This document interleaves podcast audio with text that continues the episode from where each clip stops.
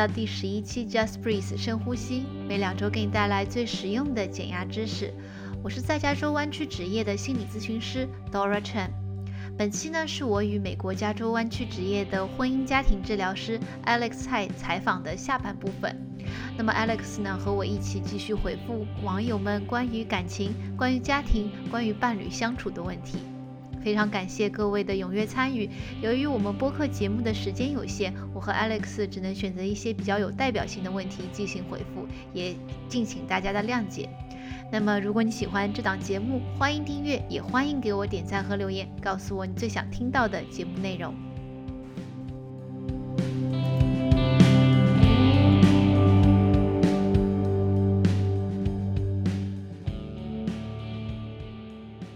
呀，那我觉得这个其实就讲到了，就是另外一个网友的一个提问，就是这个网友就是说他心里面，如果我没有刚才比喻的话，就有一个乐章非常的强烈。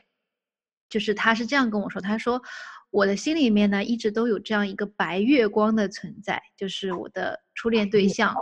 对，这个是我们就是大陆一个很常见的一个网络用语，就他一般指的就是心里面一段特别难以忘怀的一个感情。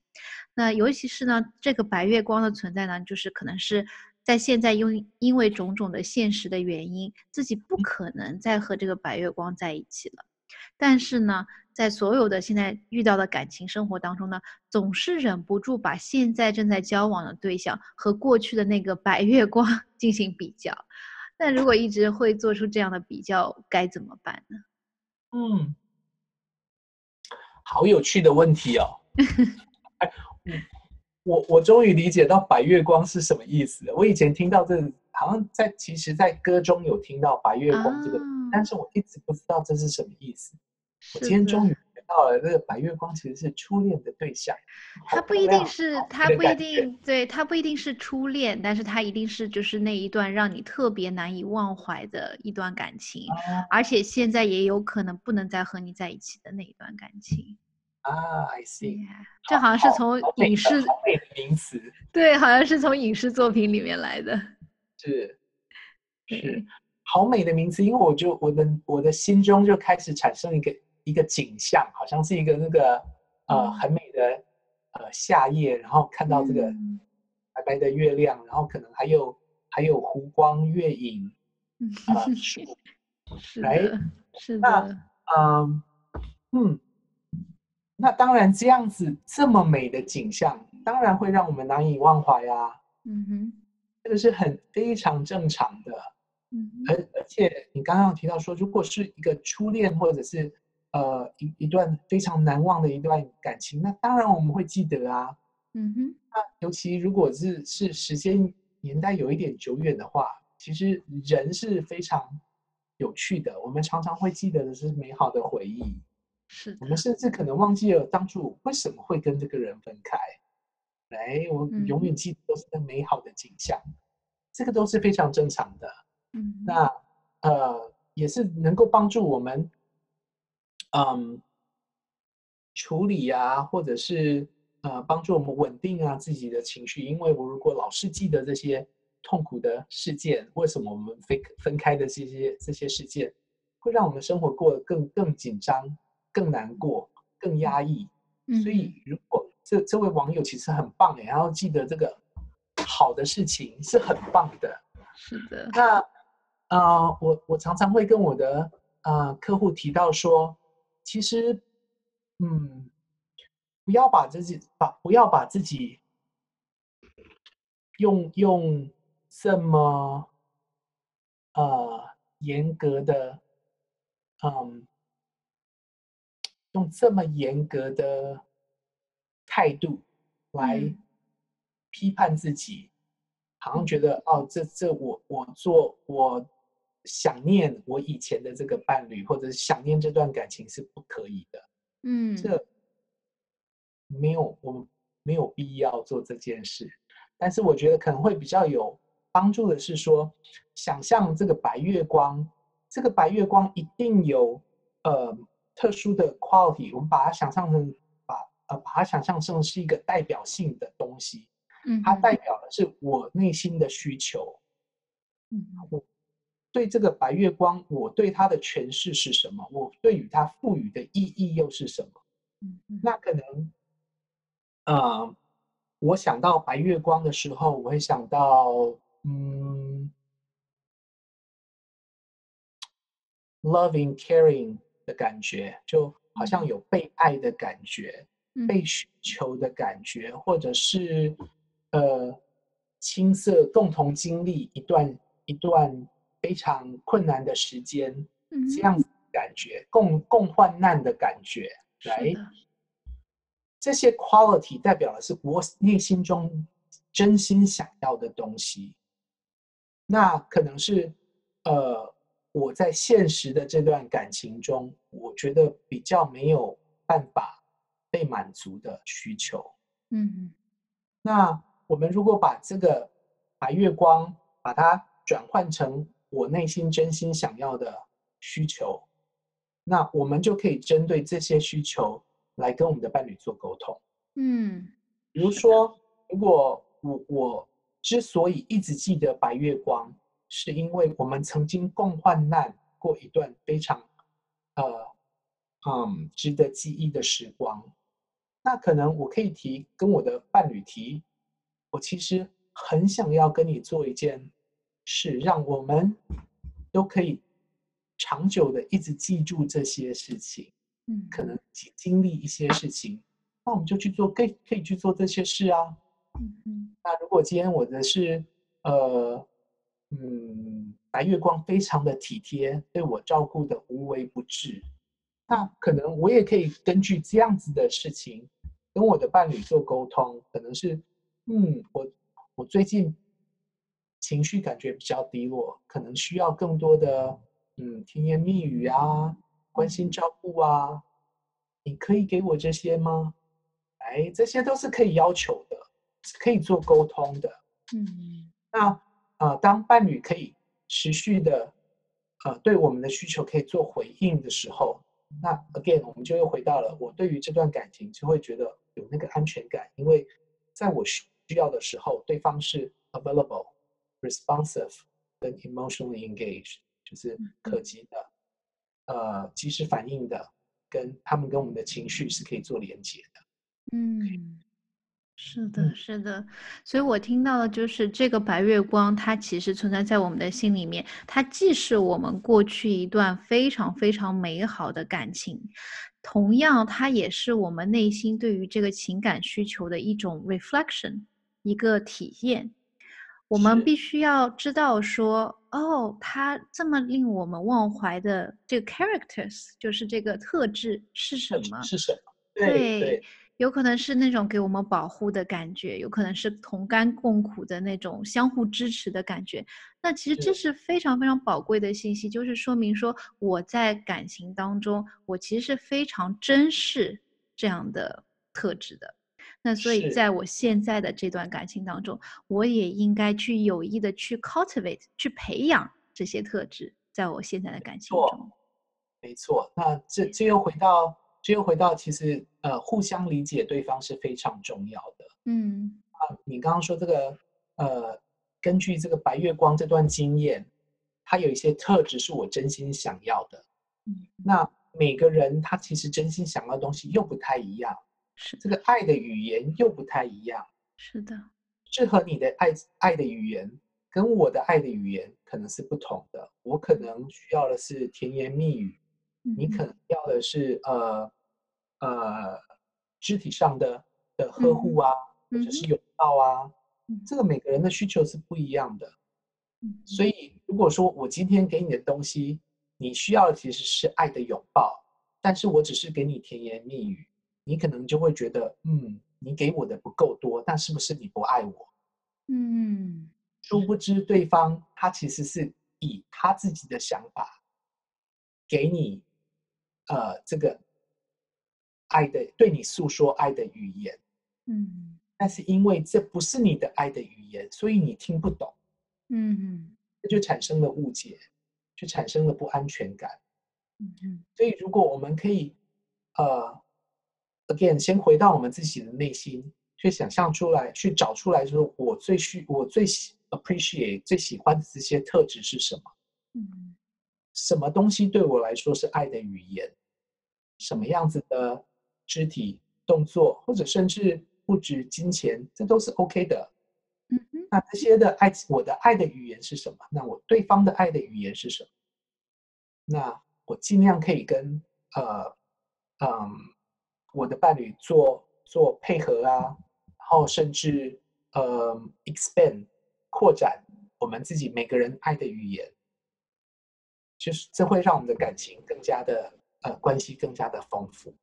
嗯，是的。那 Alex，你刚才提到这个爱的语言，其实它是一本书，对不对？它是那个 Dr. Gary Chapman 他写的一本书，叫做《五种爱的语言》。那他这里面就提到说，每一个人都有一个，可能不止一个，一两个专属于我们自己的一个 primary language，就是我们的母语，母语的爱的语言。那每一个人的母语都是可能是不一样的。那如果你用你的母语来和我讲话话，可能就像是我在听一个，比如说日本人在跟我讲日本话一样，他在很尽力的在表达他自己，但是因为我不懂日语，所以我不懂他在跟我说什么。他觉得他好像已经很尽力的把他的所有的爱通过日语向后表达出来，但是因为我听不懂，所以我依然觉得说我没有被爱到。是没错，你讲的非常的好。嗯。那。嗯，也谢谢你为听众提出来这个书名跟跟作者，真的很棒啊！所以，嗯，对，所以听试着去厘清自己爱的语言，然后试着去倾听对方爱的语言，理解对方爱的语言。那甚至呃，除了我们自己的母语之外，那甚至我们可以学习其他国的语言。是的，第二门语言。那。那这可以让我们的，真的是可以让我们的呃感情更加的丰富。嗯，是的，帮帮助这个伴侣之间的关系更加的安全。是的，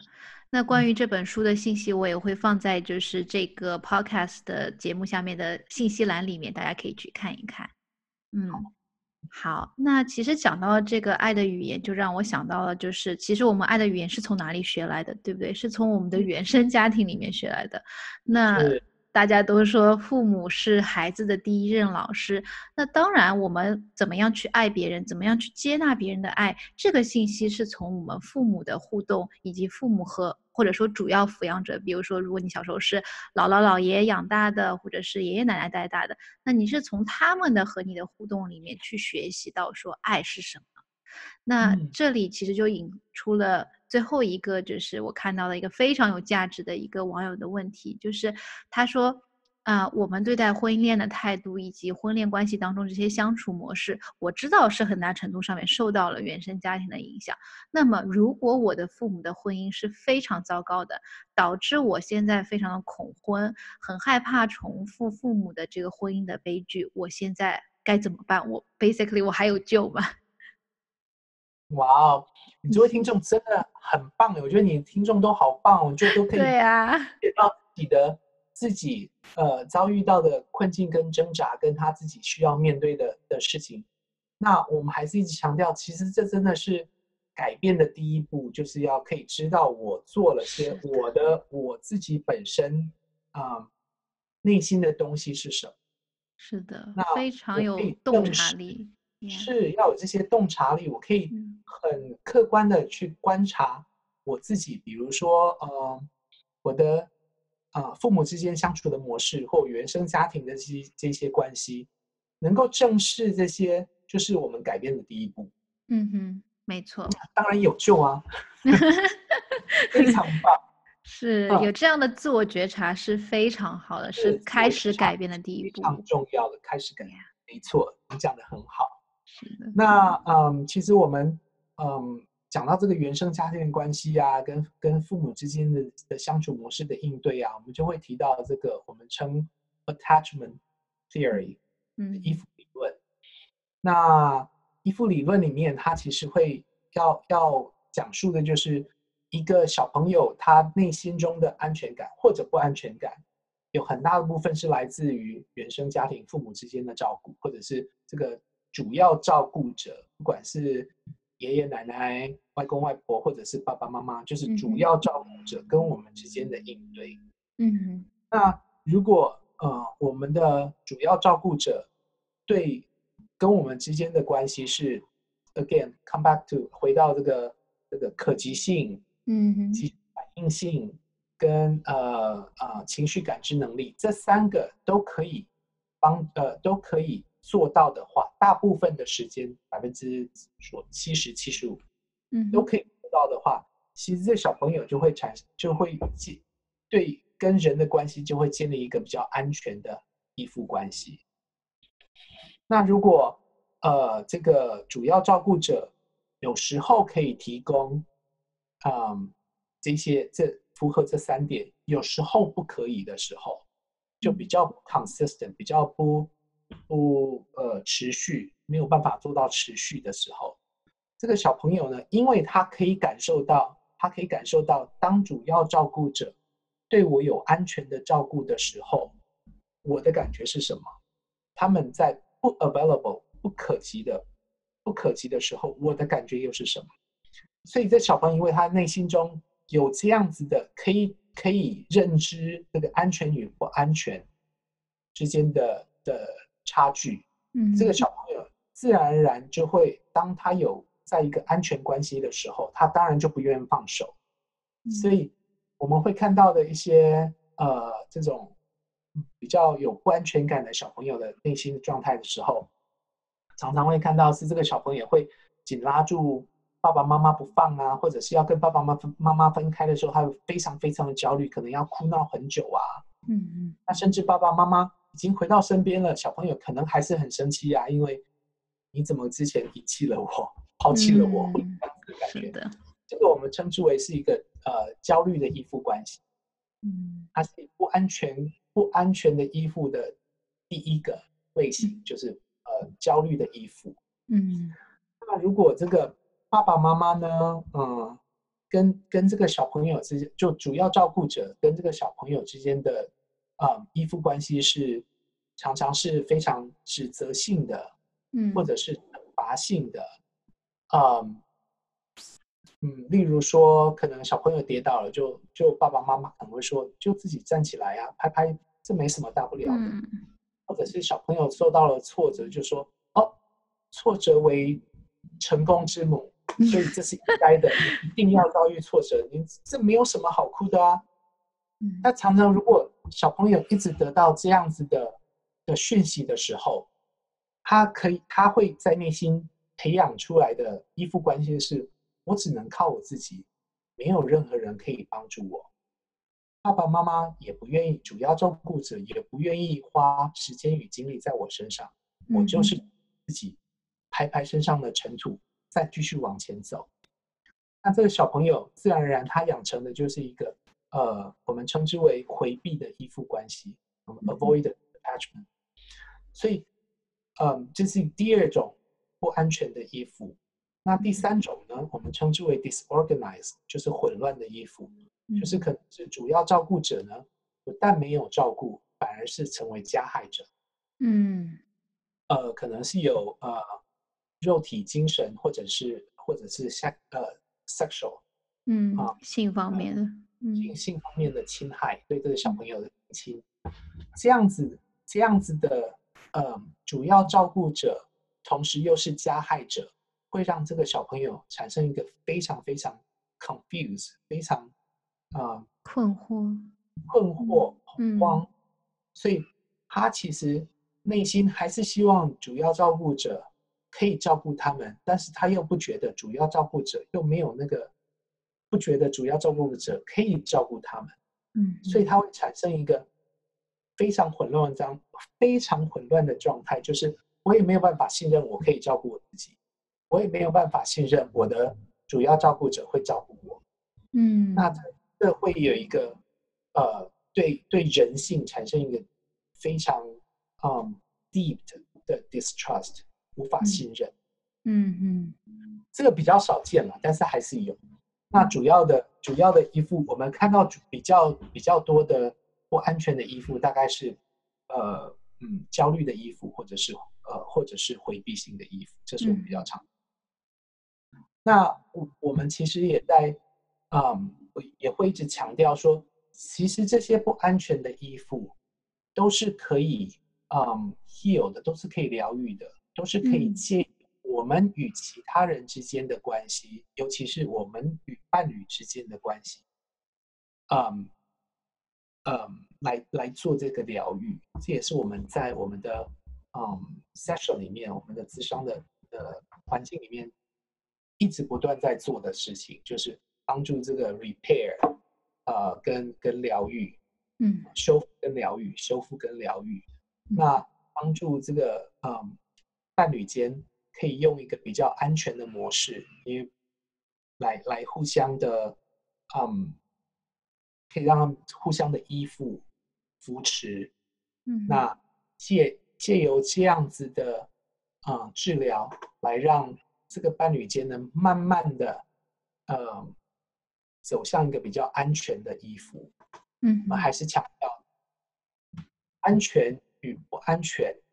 不是对原性的，它其实也是一个线性的概念。嗯哼，在不安全的最极端就是混乱的衣服。嗯，啊，那我们希望是在这个呃安全与不安全间呢，慢慢帮这个这个伴侣间或者帮我们自己找到一个。呃，比较稳定的平衡点，嗯哼，那慢慢的走向朝向这个安全的衣服这个方面走，所以每个人都有救，每个人都可以，我都可以从先从自身做起，先从自身可以帮我们自己稳定自己的情绪先，我们一旦我们自己的情绪稳定了，我们才有办法帮助我们的伴侣。嗯，是的，是的，是。我觉得在这里面，就是我也想说，因为我见了，我见的比较多的是一些有啊一些深层次的，就是童年创伤的一些来访。那对于这些来访来讲，他就是很典型的属于你刚才说到这个混乱型的依附的这个模式当中。那对于他们来讲的话，去学习怎么样去信任自己，学习怎么样去信任别人。这个本身这个过程就可能是要需要一段时间的，就像是新生的小 baby 一样，他要慢慢的去学会怎么样走路，学会怎么样去讲话，对不对？是一样的，因为在原生家庭当中没有得到过说怎么样关系破裂，怎么样一个健康的关系的破裂，然后又被修复了，没有这样的经历，所以说可能这样的来访会在心理咨询当中反反复复的尝试。以及经历关系的破裂，并且被修复的这样的一段关系，这样的经历之后，他才能会慢慢的知道说，哦，原来说世界上真的是有这样的关系，就是可以，可能有的时候会有会有问题，但是也可以是被修复，慢慢的建立起这样的信任和 hope 希望。是是，我觉得你讲的非常的好，就是很多很多时候我们在呃童年间，可能爸爸妈妈。自己自己不管是物质或者是是心灵上面的资源是有限的，我们可能没有办法得到呃理想的嗯照顾或者是呃理想的相处的模式，但是这并不是绝对的。嗯哼，我小时候没有，不代表我长大之后不会有。是的，那重要的是持续性的学习，持续性的培养。就像是我们学习任何一个语言，或者是乐器，或者是任何一个技能，其实它都是一个呃需要一段时间的练习，需要一段时间的培养。嗯，那那自然而然就是慢慢会变成是我们生命中的一部分。没错，是的，所以我也会经常和我的来访说，就是要给自己多一点的信心以及耐心。就是第一次、第二次犯错误，那是太正常不过了，对不对？因为你就是在学习，basically 你就是基本上你就是在学习一些一个新的技能。这个技能可能爸爸妈妈也都没有，你可能之前在你身边的人当中，你也没有看到过他们有这样的技能。那你是第一个啊，你在学啊，很厉害啊。这是一个 非常非常好的开始。像 Dora，你这样子的态度就非常的棒哦，就就就有呃，我可以看到，就是其实这个内心的 parts 是比较比较健全的，是比较是整合起来的。来，我我刚刚想到的的可能一些网友会会经历到的问题是，或者是挑战是，我理解到哦，我第一次也学不会，第二次也学不会，我内心中就开始产生一个不同的声音，就是嗯，这个也学不会，嗯，可能就是比较像是我们呃小时候爸爸妈妈对我们讲话的方式，就是这个你也不会，嗯，那那。这种批判式、批评式的声音一出现的时候，它就会呃把我们的呃信心、自信心，或者是我们自己的嗯体对自己的体谅这个心被压下去了。嗯，它又造成负面的，这又造成一个负面的循环，就是嗯，因为这样子的声音让我觉得哦就没有动力啦，我就觉得我自己又不行了，我又做错了好多事哦，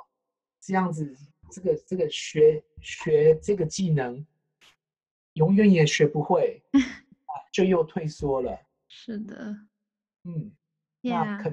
可能因为这样子的关系，就跟因为我这个技能没有学习到，可能跟我的伴侣之间，可能就会一直产生这样子的冲突，可能一直产生这样子的瓶颈，又一直没办法突破。哦，这个内心的声音又起来了，这个你也学不好。嗯，是的。那。所以，就像你刚刚说的，就是要有很要可以用不同的方向、不同的呃不同的观点来看同一件事情。我的确学第一次没学会，第二次学不会。但是刚刚你 Dora 很好，就是你带出另外一个声音，就是哎，但是我是我在家里面第一个开始学这件事情，我很棒啊。是的。那当然，第一次学不会，第二次学不会，哪有人这么快就学会的？没错，哎，就像学语言，我们学大家学英语好了，对呀，我小国中就开始学，对是学到大学研究所，甚至我我们现在每天跟客户的接触当中，我还是会还在学英语，是的，所以这其实是需要经年累月的，不要因为一次两次。觉得好像没有学好，没有学会，就就呃批评自己，就贬低自己。是的，是的。其实有的时候，我觉得你讲的特别好，就是这个批评的声音，它经常会在我的来访当中，就是心里面会出现，特别是有这个 disorganized 的这个衣服类型的。来访当中，因为这是很熟悉的一种声音，对不对？这个就是你小的时候没有做做好事情，然后遭到爸爸妈妈的批评的这样的一种声音。那这个时候，有的时候我也会 encourage，就是鼓励我的来访去倾听这个批评的声音。你就可以把自己的心打开，因为你现在不再是孩子，对不对？你是一个有能力的成年人，你可以把自己的心打开，对着那个批评的声音，问问看他说。呀，我听到了，我听到了你想要让我去好好的去做这件事情，你希望我可以成功，是这样吗？你还有什么东西想要告诉我的吗？通过你的批评，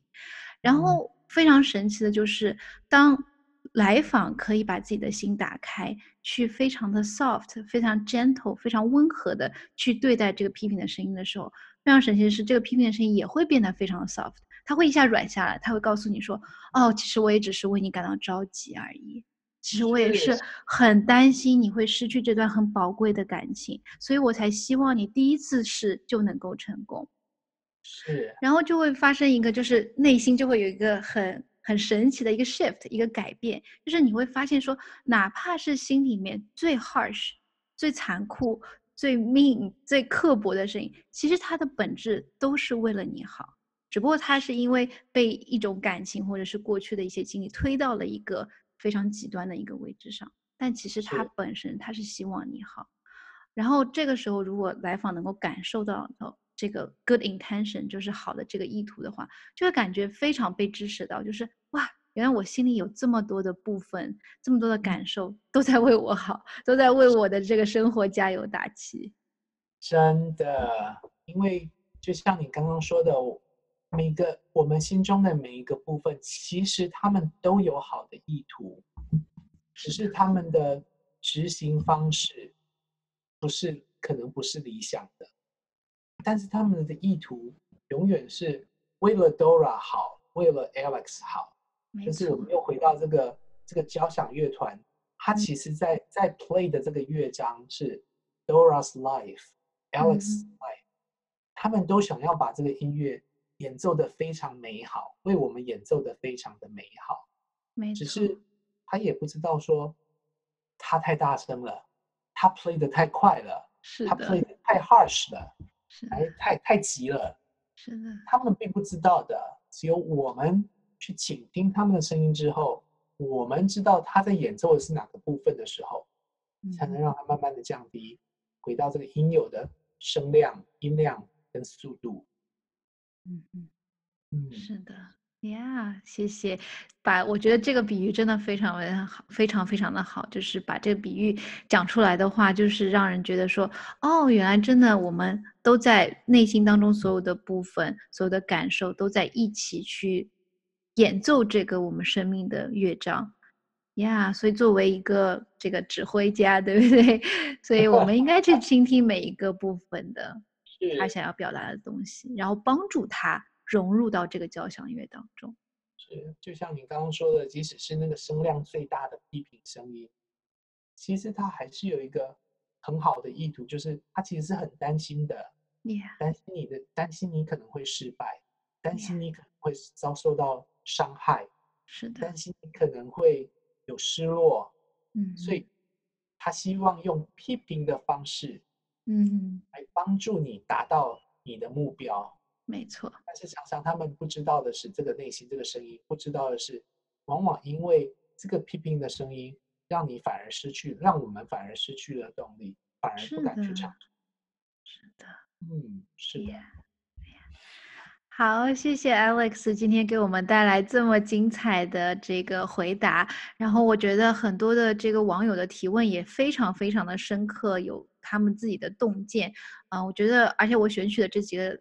这个问题，我觉得都是非常有代表性的一些问题，啊，代表了现代人可能在我们这个，在我这个年龄，就是二三十岁的这个年轻人的这个年龄里面，都会有的对于情感上面的一些问题。啊，其实有很多疑问，也是我的一些疑问，也是我来访的一些疑问，所以我真的非常非常感谢 Alex，你可以带来这么精彩纷呈的这个比喻啊，然后你的故事啊，然后包括这个非常 in depth，就是非常深度的这个回答，啊，还有一些理论的这个基础，Yeah，谢谢。一直听到你，你，嗯，就是你这个节目非常好的，很多非常好的 feedback，就很想来上很久了。终于有机会，谢谢谢谢谢谢你，嗯，那我也欢迎你下一次如果有空的话，可以再上我的节目，我们可以再聊一期关于关系啊、婚姻关系啊，或者是家庭关系。嗯，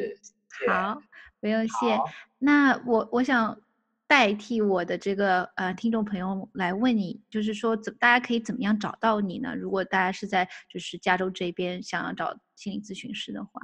是，你们可以到我的网站。那呃，我也那个我也会给 Dora 这个这个连接，那是 www. dot inner image i n n e r i m a g e counseling dot com inner image counseling dot com。嗯哼，那也欢迎大家可以欢迎有机会跟大家做互动。嗯，那啊，如果呃在我的网站上面的话，你也可以看到我的 email address，或者甚至是我的电话。那都欢迎大家跟我做联系。嗯，好，谢谢 Alex。那关于你的信息，我也会放在这次节目的信息栏里面，大家可以去 visit Alex 的网站。嗯，好，谢谢大家，谢谢。好，录音完毕。